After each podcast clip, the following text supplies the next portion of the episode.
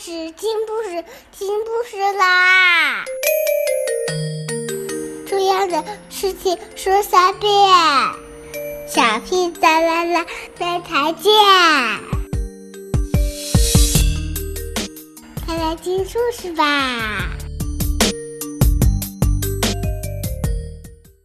Hello everyone.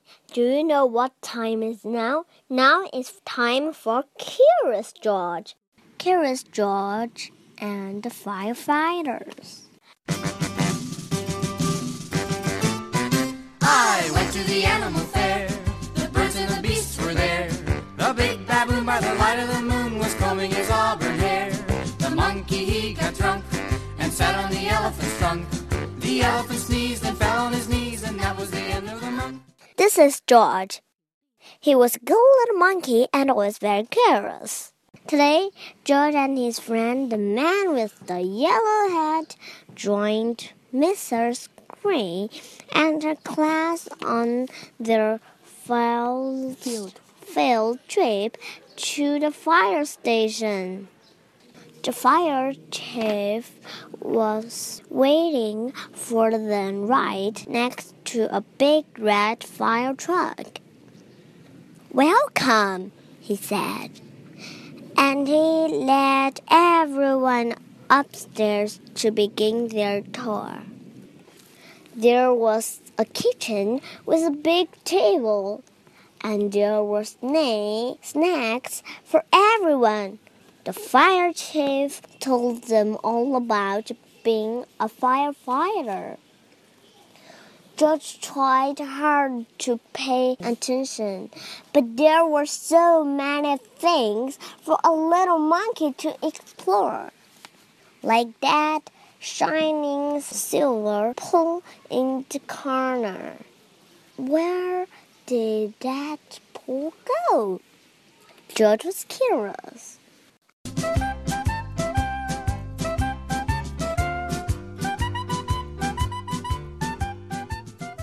Why, it went back downstairs. There was the great big fire truck. There was a map of the city. And there was a whole wolf coats and hats and big black boots. George had an idea. First, he stepped into a pair of boots. Next, he picked out a helmet. And finally, George put on a jacket. He was a firefighter. Suddenly, boring! The firefighters all rushed in. This is not my helmet, said one. My boots are too big, said another. Hurry, hurry, called the fire chief. A bright red light on the map of the city told him just where the fire was. There was no time to waste. One by one, the firefighters jumped into the fire truck. And so did George. The fire truck with all the firefighters sped out of the firehouse. And so did George. The sun screamed and the light flashed. The truck turned right. Then it turned left.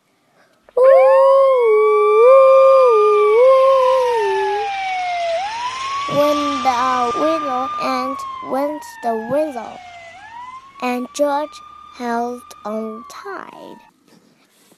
And just like that, the fire truck and all the firefighters pulled up to a pizza parlor or main street. Smoke was coming out of a window in the back, and a crowd was gathering in the street. Thank goodness you're here, cried the cook. The firefighters rushed off the truck and started unwinding their houses.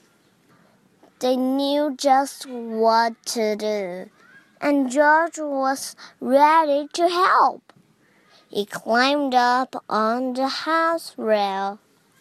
One of the firefighters saw George trying to help, and he took George by the arm and led him out of the way. A fire is no place for a monkey, he said to George. You stay here where it's safe. George felt terrible.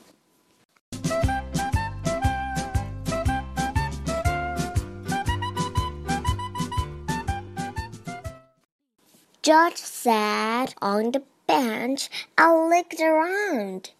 Next to him, on the ground, was a bucket full of balls. George reached in and took one out. It fit in his hand just right, like the apple he'd had for a snack. A little girl was watching George. He tried to give her a ball, but she was too frightened. George took another ball and another. Look, a boy said, that monkey is jungling. The boy took a ball from the cage and tossed it to George, but it went too high. George climbed up onto the fire truck to get it. Now, George had four balls to juggle. He threw the balls higher and higher. He juggled with his hands. He juggled with his feet. He could do all kinds of tricks.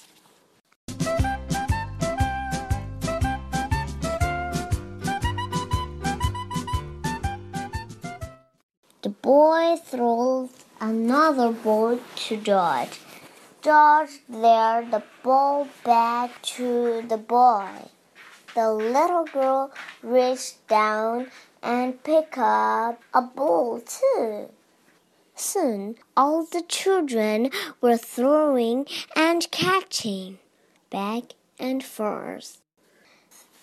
The fire chief came to tell everyone that the fire was out.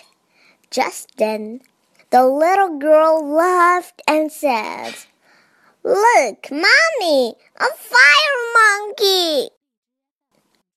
Hey, called the fire chief. What are you doing up there? What a wonderful idea! The little girl's mother said to the fire chief bringing this brave little monkey to help children when they're frightened. Oh, the fire chief said. Well, uh, thank you. Before long, the fire truck was back at the firehouse, where a familiar voice called, George! It was the man with the yellow hat. This little monkey had quite an adventure, said one of the firefighters. Is everyone all right? asked Mr. Gray. Yes, it was just a small fire, said the fire chief. And George was a big help. Now the field trip was coming to an end, but there was one more treat to store. All the children got to take a ride around the neighborhood on the shiny red fire truck. and they each got their very own fire helmet.